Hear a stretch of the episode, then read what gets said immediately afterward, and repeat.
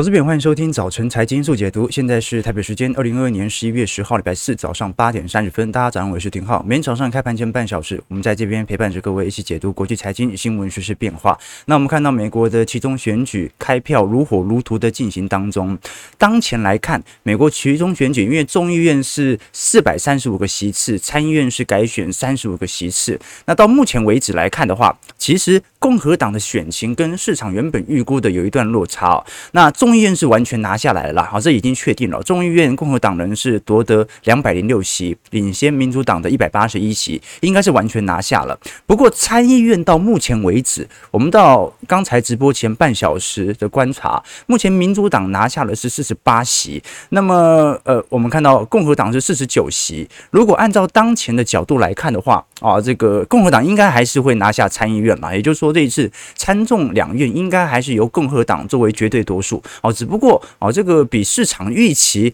共和党夺取的速度有一点慢哦，想不到，而且这次有很多三十六州州长选举当中，有很多还是由民主党拿下的哦，所以这次民主党的表现哦，诶，也算是意外强劲的啦哦，虽然还是输给共和党。啊，这一次期中选举还算是跛脚啊，不过至少看得出来，在名义上的反弹好像冲击没有来得这么大。但是我们看到昨天美国股市是统一做了显著的回调，其实，在前天比特币的回调就已经开始有一点发酵了。昨天比特币又大跌了十四个 percent 左右哦。那我们看到美国股市道琼收黑接近六百五十点，纳指标普走低两个 percent，费半则是重挫超过三趴。啊那我们过去跟投资朋友分享过啊，因为呃美国。通常在总统选举之前的两年的拉抬效果，会比其中选举之前的拉抬效果还要来得长。所以，真正我们讲其中选举行情哦，并不是说其中选举以前要有行情，而是其中选举完之后，一路到总统选举以前，是会有比较显著的行情的拉抬。我们观察到这张图表哦，如果二零二二年，因为现在是中期选举年嘛，那二三年、二四年就是整个总统任期的第三年和第四年。那我们观察到，其实第三年来到正报酬的几率，其实已经来到九成五了。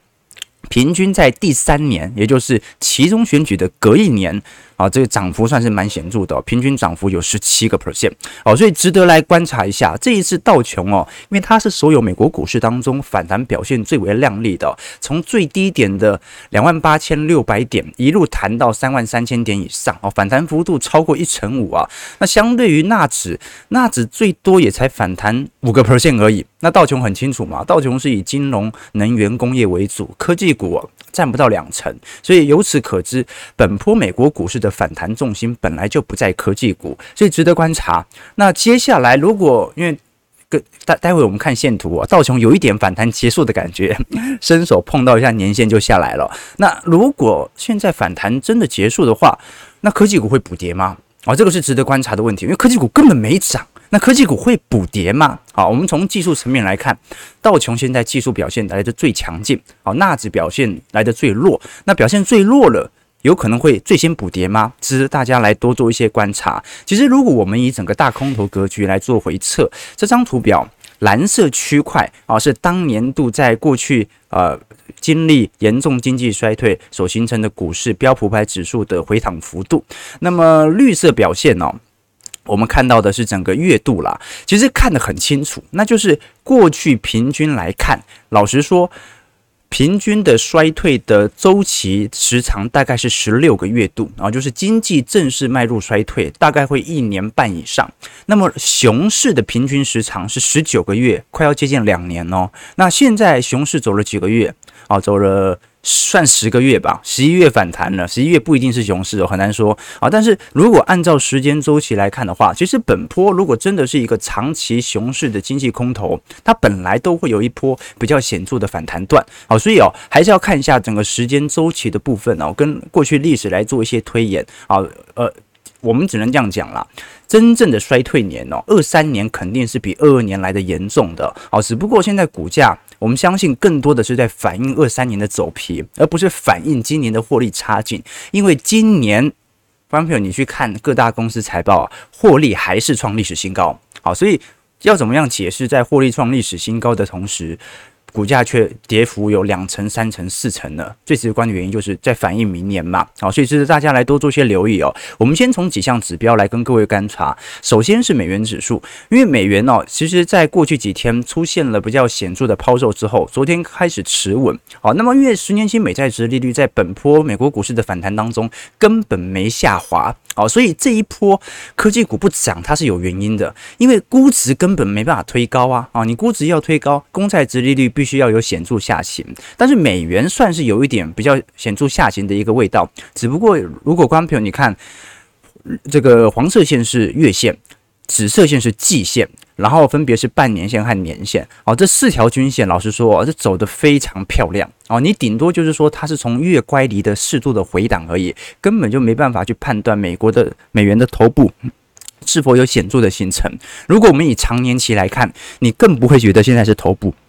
现在感觉就是一个势如破竹的持续的向上攀升。那也由于现在我们看到全球的制造业 PMI 指数已经跌破五十，进入紧缩周期，所以这种美元资产的避险性质，它始终会一路延续到下一次货币宽松政策即将要提前反转的时刻啊。所以美元很有可能在未来一段时间，呃，如果是联总会升息步调暂缓的话，它就会由目前的强烈的升值幅度改于呈震荡走高的一个幅度。那至于什么时候它可以完全见底下弯，那就要取决于联总会的升息政策到头之后，它所释放有可能进行宽松的行为。那至少就目前为止，因为呃今天晚上。美国 CPI 消费者物价指数就会出来了。那根据高盛最近的预期哦，核心 CPI 很有可能在本月份具有非常显著的下滑。那如果不是本月份，那在十二月份下滑的幅度也很快。原因是因为我们目前看到大部分的核心 CPI 当中的权重因子都在做非常显著的下行过程，包括我们过去所看到的租金价格啊、二手车价格啊，这个跌幅都是非常剧烈的。所以如果这个月没下跌，也可以理解哈。因为很多时候这个通膨的传导速度比较慢嘛，好，可能一路穿穿穿啊，这个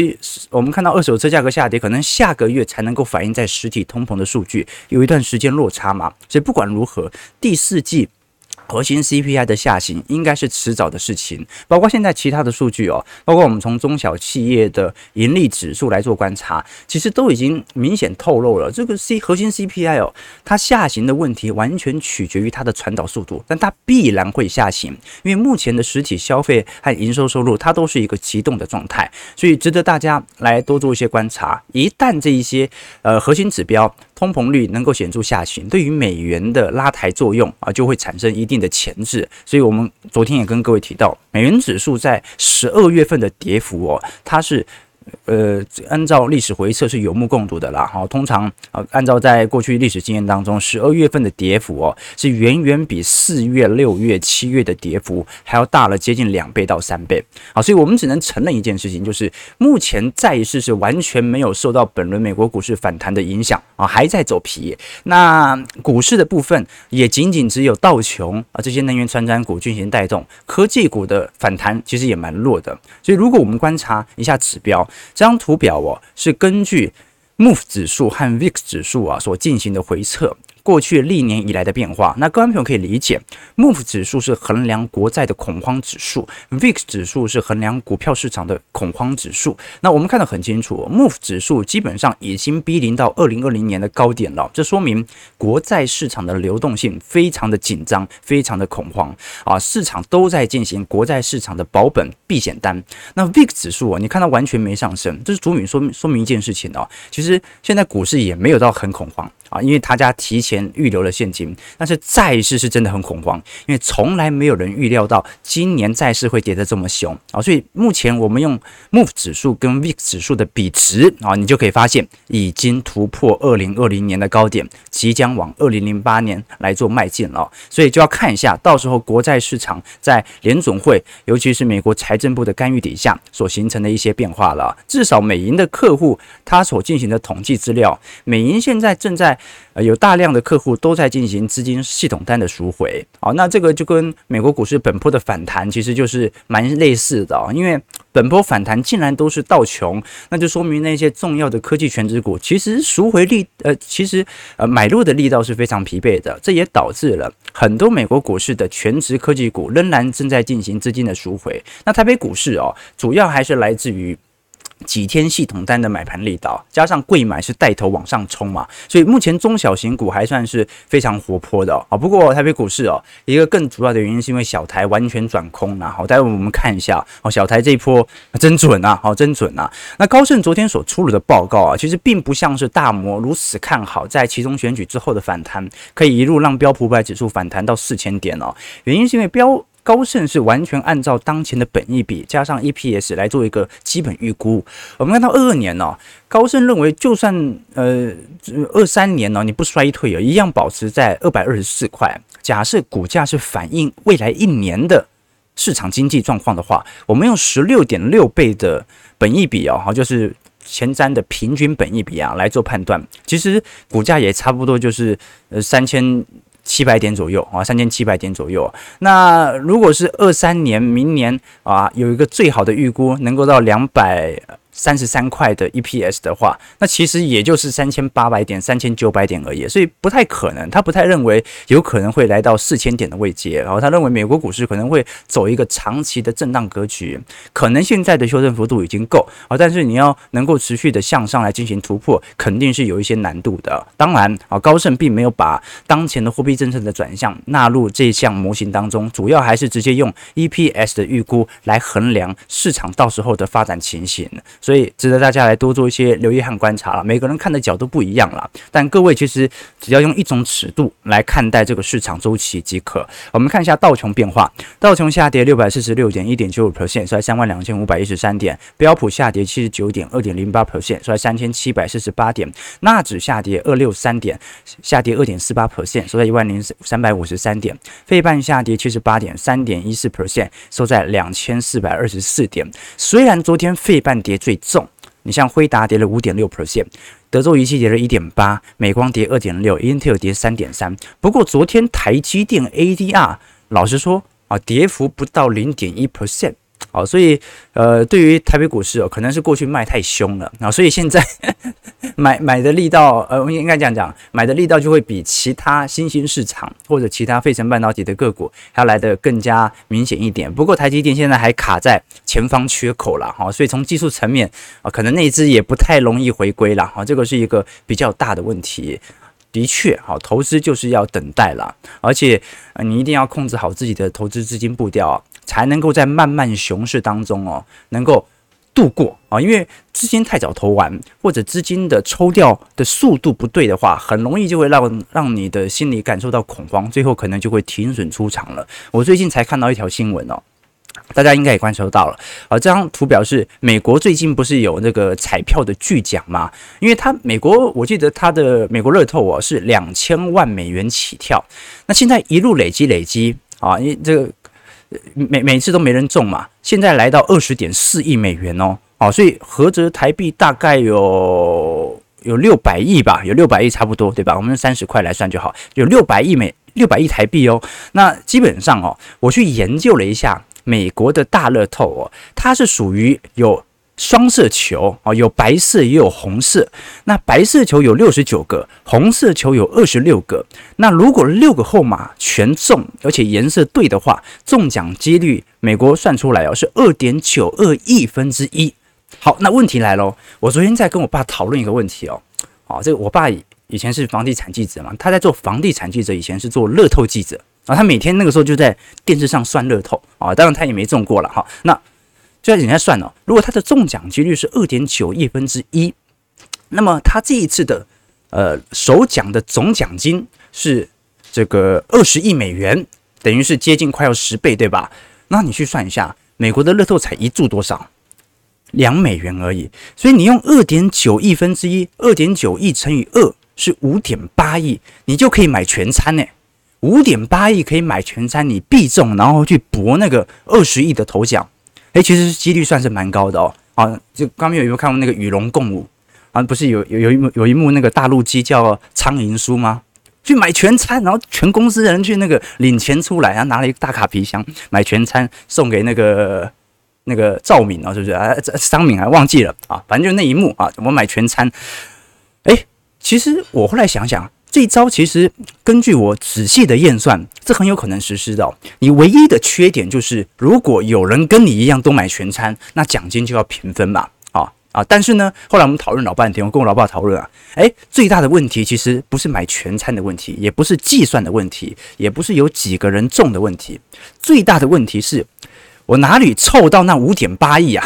对不对？五点八亿美元，所以没有本金。资金控管不好，你根本就无法在投资市场生存。好，我只想讲这件事情。好，我们继续往下看。好，刚才我们提到说，美国股市哦，目前整体第三季财报出来之后，大家已经把大概的 EPS 其实都已经做一些预估了。好，那我们看一下昨天大家最为关注的呃。财报其实是属于迪士尼的财报，我们都很清楚哦。迪士尼在过去一段时间哦，追 Netflix 的速度是非常之快速的哦。我们看到从二零二零年迪士尼宣布大幅进军串流媒体之后啊，整体对于 Netflix 的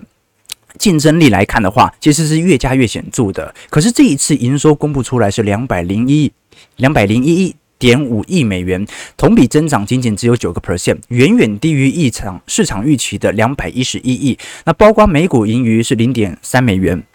同比也下滑了一成九。所以这项显示哦，是否暗示着其实网飞并不是单一受到其他串流媒体的竞争而形成网飞在过去股价的疲惫，很有可能是现在整条串流媒体的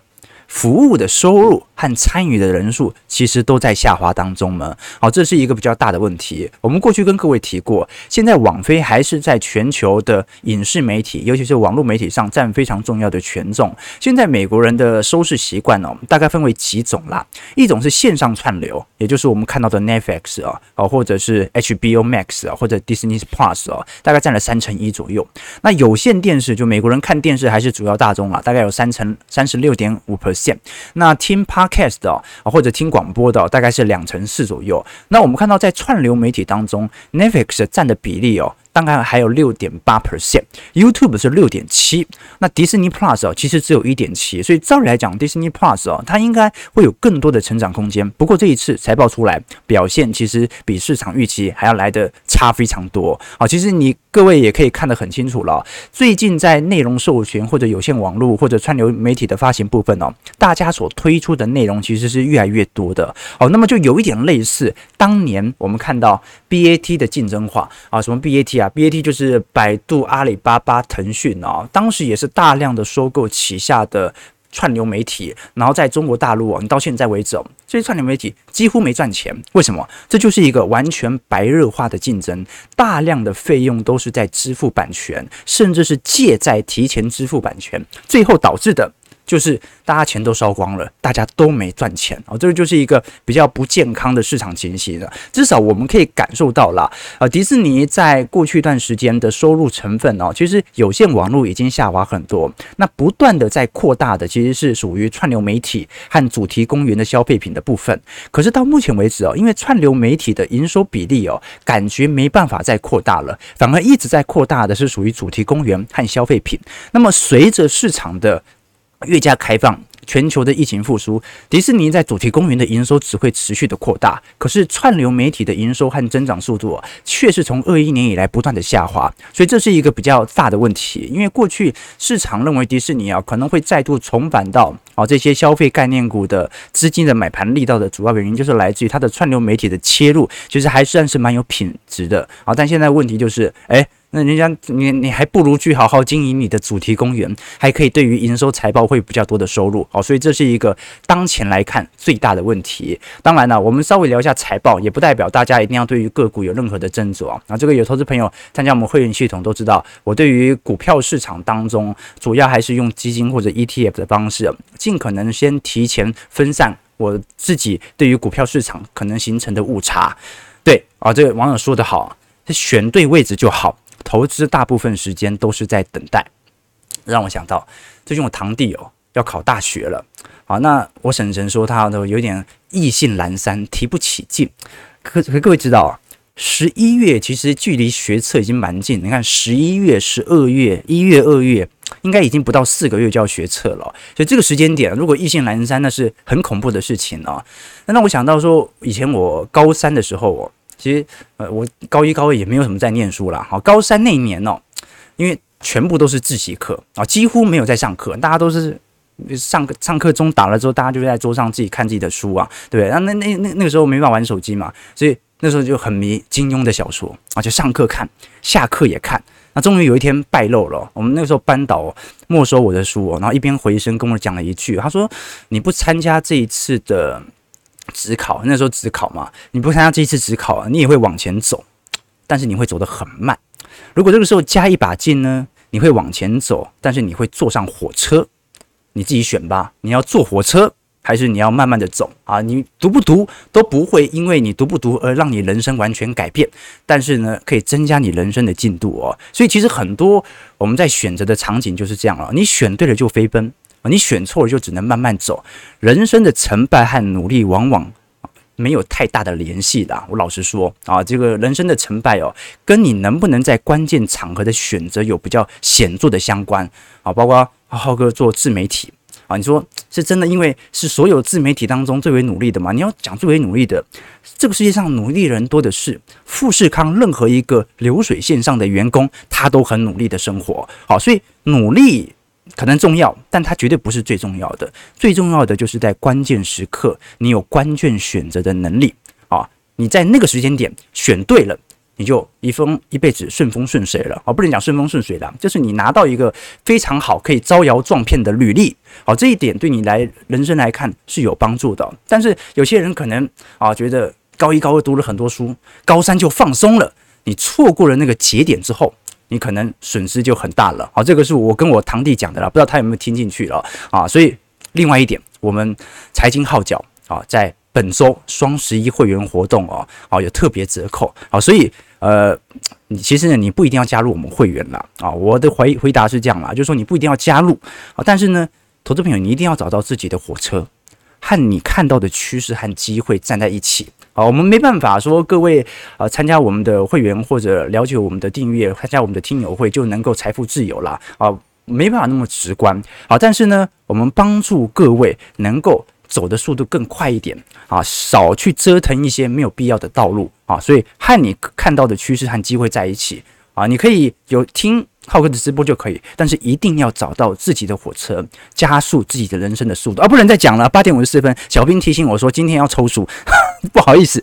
今天我们要导读一本书，叫做《防弹交易心理学》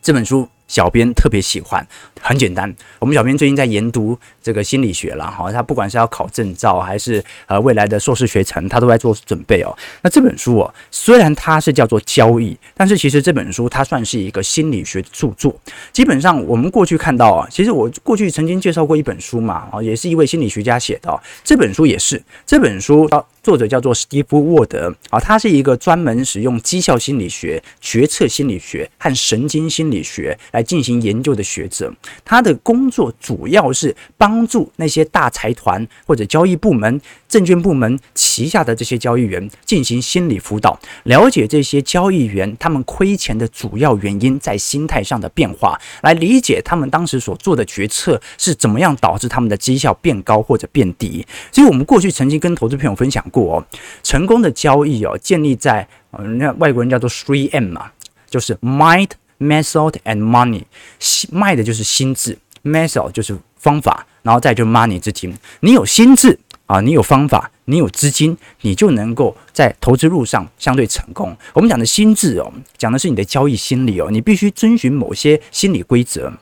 这些规则如果得以明显的实施的话，你就会使你胜出。但是同时也可以让你避开大多数的亏损者而言那种心理陷阱，就跟我们过去所跟各位提到的，好，这个散户的投资损益上啊，往往他会选择啊，这个把获利的卖掉，把亏损的等待它回本。哦，这个是散户中长期的投资逻辑。但是对于交易者来看的话，啊，他就会只会在乎目前他的亏损。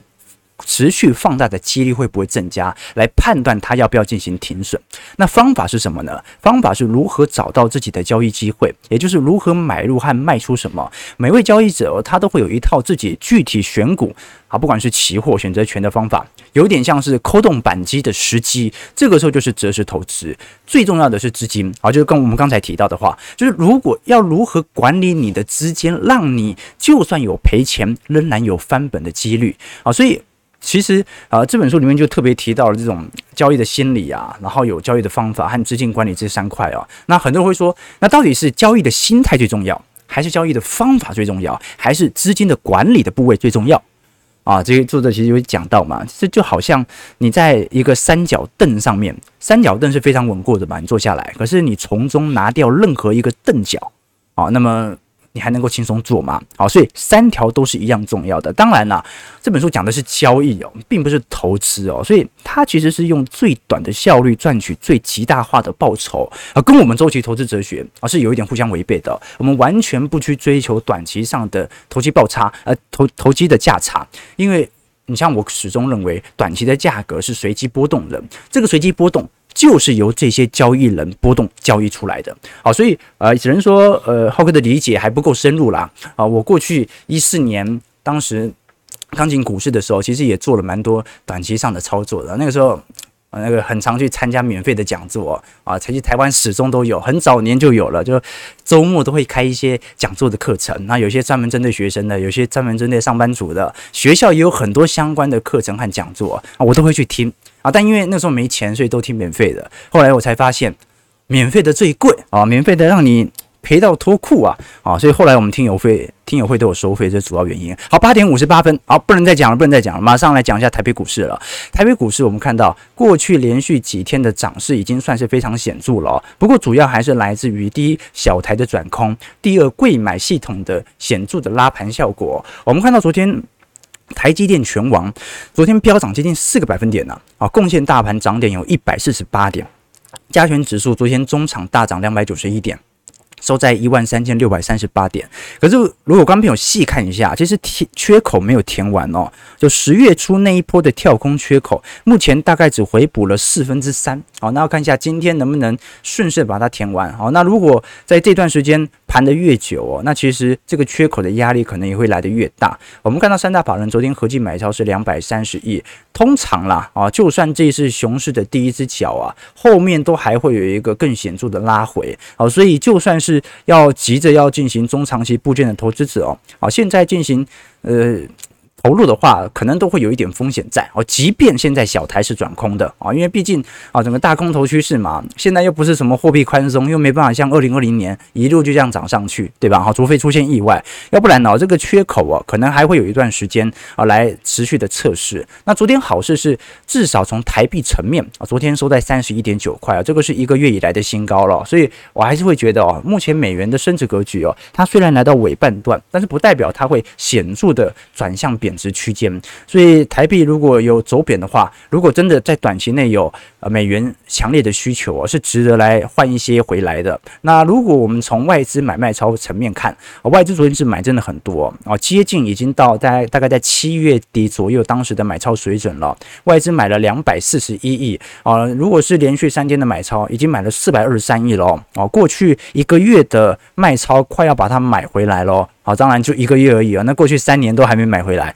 可是我们小台的部分哦，小台昨天是全面转空哦，这也导致了啊台北股市在昨天啊持续的攀高啦。那当然哦，它是一个联动的关系，我们还不能完全的判断这一波如此显著的空单的增额是否暗示着现在小台完全是被显著的套牢或者转手做空。只能说昨天的大涨啊，吸引了非常多散户开始啊逢高开始进行做空。那我们就来观察这一波。这么险峻的空单，小台有没有胜的一次哦？其实我们小台多空比哦，它是一个中长期趋势啦。就是说，我们看得很清楚嘛，小台偏多，那基本上股市就一路跌下来；小台偏空，股市就开始做反弹嘛。好，那现在的角度而言呢，可能会有一两天的误差值。先来观察一下。正常来说，这个如果今天没有大跌的话，可能小台的空单水位就会开始减少了啊，因为很多人是做隔日冲嘛，啊，就是呃不能讲隔日冲嘛，就是只做一两天的这种价差而已。所以在这种状态底下，要值得观察一下今天小台空单的减少情形，我不认为会再增加了。哦，昨天增加已经有点多了。哦，可能会很多人在今天会，如果股市没有大跌的话，可能还会率先做停损，或者提前小跌停利出场，也是有可能的。好，那刚才看的是大盘，可是如果是台积电部分哦，缺口就很远了，这个填不到二分之一哦，所以台积电其实到目前为止哦，在四百四十块还是会有非常险峻的压力。那到时候就来观察哦，这一波其实台积电的量能是稍微有所增加的哦，我们观察到在十月初那一波，当然啦，那一波。感觉好像不是内资买的哈，好像也不是外资买的，好像是国安基金买的，对不对？那一波跟市场交易量也不是很大嘛，那外资又不买哦，所以只要国安基金不卖，可能可能搞不好股市还真的可以拉上去呢，是吧？好，那我们看一下金融股层面的表现啊。我们为什么特别来聊金融股？因为昨天金融股十月营收几乎已经全部出炉了啦。那如果我们观察到当前金融股的这些绩效哦。表现最好的是二八三四的台企银啦，今年以来的涨势居然还有三成哦。那你像是二八八零，我们看到像是呃华南金。或者像是二八九二是第一金，还有二八九零是属于永丰金哦，哦这些有点类关股性质的银行股，其实表现也算是不错，涨势大概都有五趴到七趴左右哦。但其他金融股跌幅就开始有所放大了哦。我们看到不管是呃其他的，像是富邦、国泰开发、玉山、元大、台新、星光、国票。中信基本上啊都开始全面的走皮，呃，近期虽然有适度的反弹，但主要还是来自于权值股的拉抬作用啊。那如果我们观察一下最近这几家公司所公布的财报当中，表现比较好的，真的都是属于银行股啊，呃。首先是台气银，台气银的十月份获利获利有十二点二八亿，月增率有四成三呐。哦，这个是历史单月新高哦。这个现在景气这么疲惫，还有这么多人跟台企银借钱，这个算是蛮亮丽的表现哦。台企银今年的涨势是真的有非常显著的基基本面来做支撑的。再来看一下啊、台新金，台新金表现就很差劲了。这一样都是以银行作为主要营收来源，但是反而现在。银行股本身的营收差的蛮多的哈，这个台新金十一月税后净利是十点九亿哦，这个远低于九月份的十一点六亿哦。照理来讲，那利率不断在提升嘛，然后但是看得出来啊，景气的走皮让市场借钱的意愿开始减少了。那如果是玉山金哦，那表现就更差劲了啊。这个玉山金，这个我们看到，哎，不好意思，玉山金单月增率是也翻了一倍了啊，但是现在最大的。这个问题哦，就是台新金和玉山金，因为九月份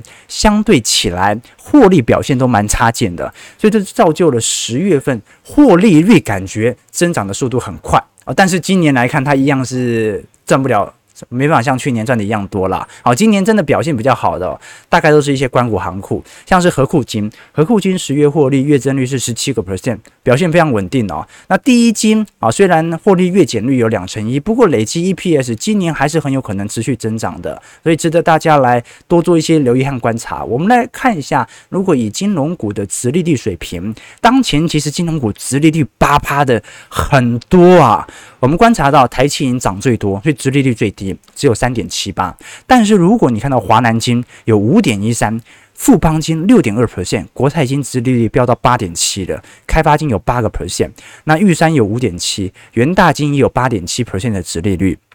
兆丰金五点四，台新金七七点七，国票金有十个 percent，所以观众看得出来哦，这些殖利率偏高的。通常都是股价跌得很重的，好，所以今年哦，金融股的殖利率哦，大家要有一些比较基本的认知哦，这个不能因为殖利率高就去买哦，你要去判断一下它到底稀释了多少的股价的折扣、股价的下挫啊。今年金融股，我认为。如果真的要逢低抄底的话，殖利率应该至少要来到六个 percent 以上，再来做考虑，来到一个中长期低点的水位变化啦。因为过去我们其实就已经跟投资朋友分享了，你用短期的股价净值比去看金融股哦，还是会有一点适度的误差的。一个最直观的原因就是来自于在金融股层面。净值会随着接下来财报的认列快速的下滑，这个时候到时候的基期就可能反而有所推高，即使股价已经先走跌。好，台北股市啊早盘开盘下跌九十七点，收在一万三千五百四十一点，也昨受到昨天系统单的一些卖盘效果，今天预估量能反而第一盘蛮大的哦，哦可能有两千亿到两千两百亿。那来观察一下，好，今天台北股市啊。肯定是开低了哈，因为昨天美国股市走跌嘛，那盘中会不会拉上来呢？最重要的是小台今天会啊，这样子的话感觉可以停利一下了哦，赚个五十点一百点也是赚嘛，有没有可能呢？值得大家来多做一些留意和观观察啊，总不可能范围多单吧？今如果今天范围多单，那也太善变了吧？太善变了。OK，啊，这个 VL 说，结果买全餐的有十个，分掉就没有。对啊，所以基本上只要有中四个，因为你两美元嘛，一张彩票，那么它是用二点九亿分之一的几率，所以要用五点八亿嘛，所以基本上只要四个人中，你就开始亏钱了，你就开始亏钱了。对对对对，啊，丁麦克说 “sit down please” 大师啊，OK，这个糟糕，我已经听不懂什么是学测了。OK，这个现在小朋友三 C 太多，念书真的太无趣了。但人生就是这样嘛，就是有时候在关键的时刻，就是考前那三个月啊，就足以影响你很长一段时间啊的表现了，对吧？这个人生重要的，我我始终认为啊，周期投资也是一样，周期投资重要的不是努力呀，有什么好努力的？你不听我们直播也可以用周期投资，最重要的一件事情是你能不能在关键的时间点选择出手啊？巴菲特能够有巨额的财富哦，其实。跟他的选股技巧有关之外，另外一方面就是他的择时时机是有他自己的一套逻辑的嘛。所以什么时候选择出手，我认为是人生最有可能成功的原因。OK，选择比努力重要。对对对，啊，所以人一定要慎选父母啊，最好选到有钱的父母啊，这样才可以成为富二代啊，是这样吗？这个啊，对对对对对对对。我我也一直很常鼓励我父亲多赚钱嘛，对吧？这个让我有机会可以体验一下富二代的心情。好，九点零七分，感谢各位今天参与哦。我们明天啊，持续来跟各位关注，不管是其中选举后续的选群，还有欧洲市场在近期面受到能源资产的重新的波动，天然气。已经储藏槽逐步满载了，能源危机还会持续吗？乌俄战事对于目前的供给面通膨影响为何？到时候来跟各位多做一些留意和观察。如果像我们节目或者今天想要抽这本《防弹交易心理学》一样，这本书是新出版社，那。